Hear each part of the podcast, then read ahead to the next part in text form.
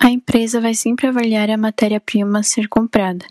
Ela sabe o quanto vai dar no final, então já tem a média de preços no quanto vai gastar com produtos, mas sempre escolhendo na melhor qualidade e na quantidade. Vão avaliar se vale a pena comprar para estoque e assim continuar a produção conforme os pedidos dos clientes, porque não adianta comprar muitos produtos e continuar em estoque e ficar parado.